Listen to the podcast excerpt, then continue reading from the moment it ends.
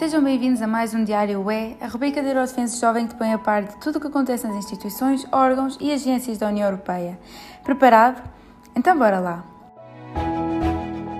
No dia 14 de março, a Comissão, o Parlamento e o Conselho alcançaram um acordo político para permitir que a União consiga melhorar o acesso aos mercados de contratos públicos de países terceiros, aumentando assim as oportunidades para as empresas da UE.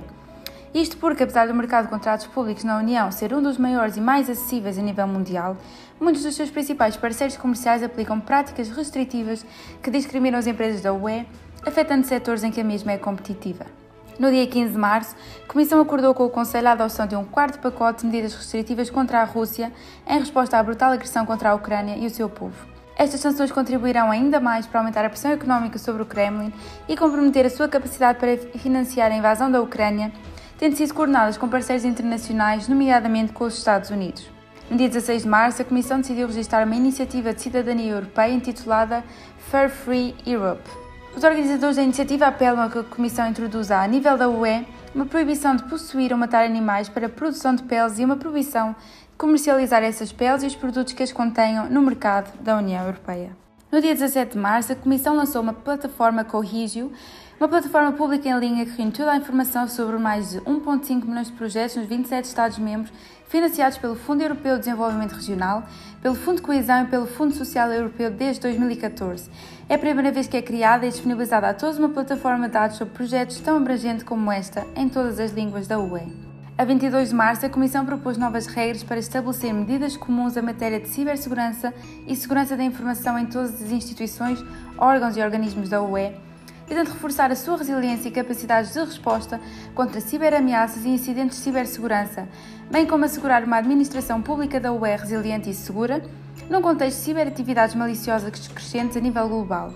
Face aos desafios geopolíticos crescentes, a Comissão acredita que a adoção de uma abordagem conjunta relativamente à cibersegurança e à segurança da informação é imperativa, pelo propôs um regulamento relativo à cibersegurança e um regulamento relativo à segurança da informação. Nos dias 11 e 12 de março, o plenário da Conferência sobre o Futuro da Europa fez o balanço de 88 recomendações formuladas pelos painéis de cidadãos europeus sobre a UE no mundo, imigração e sobre uma economia mais forte, justa, social, emprego educação, cultura, juventude, desporto e transformação digital, bem como recomendações conexas apresentadas pelos painéis de cidadãos nacionais. A invasão da Ucrânia por Putin e a reação da UE a esse acontecimento ocuparam um lugar de destaque nos debates da atualidade desse fim de semana, contando com a presença de cidadãos e deputados ucranianos. No dia 17 de março, os membros parlamentares exigiram que empresas com pelo menos 50 trabalhadores partilhem informação que permita a facilitação de comparação salarial, transparência, o que permitirá que sejam expostos os casos em que se verifiquem salários dispares devido à discriminação de género.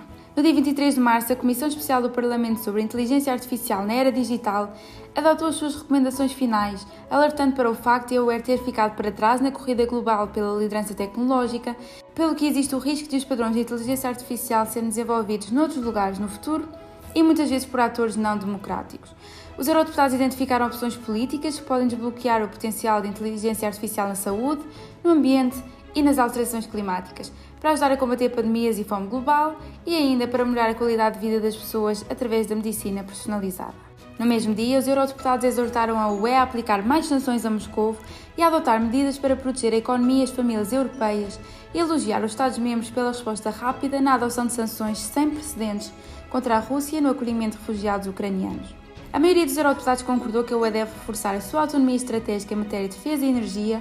insistindo que deve fazê-lo rapidamente. No tanto que as importações de gases russos estão a financiar indiretamente o ataque à Ucrânia, os eurodeputados defenderam a diversificação do abastecimento de energia e o investimento em energias renováveis. Muitos destacaram o efeito que o aumento dos preços de energia está a ter na economia e os riscos para a segurança alimentar, apelando ao apoio às famílias e às empresas. As perspectivas de adesão da Ucrânia à UE e a necessidade de defender a democracia contra outros regimes autocráticos, tais como a China, foram também abordados neste debate. No dia 14 de março, os Estados-membros adotaram uma orientação geral sobre uma diretiva europeia destinada a reforçar a igualdade de género nos conselhos de administração, com o objetivo de haver maior representação de membros do sexo subrepresentado. As empresas que não cumprirem os objetivos estabelecidos podem ser obrigadas a proceder nomeações ou eleições para os administradores, aplicando critérios claros, unívocos e reformulados de modo neutro. Dia 17 de março, o Conselho adotou uma decisão relativa à assinatura de um acordo entre a UE e a República da Moldávia no que diz respeito a atividades operacionais realizadas pela Frontex.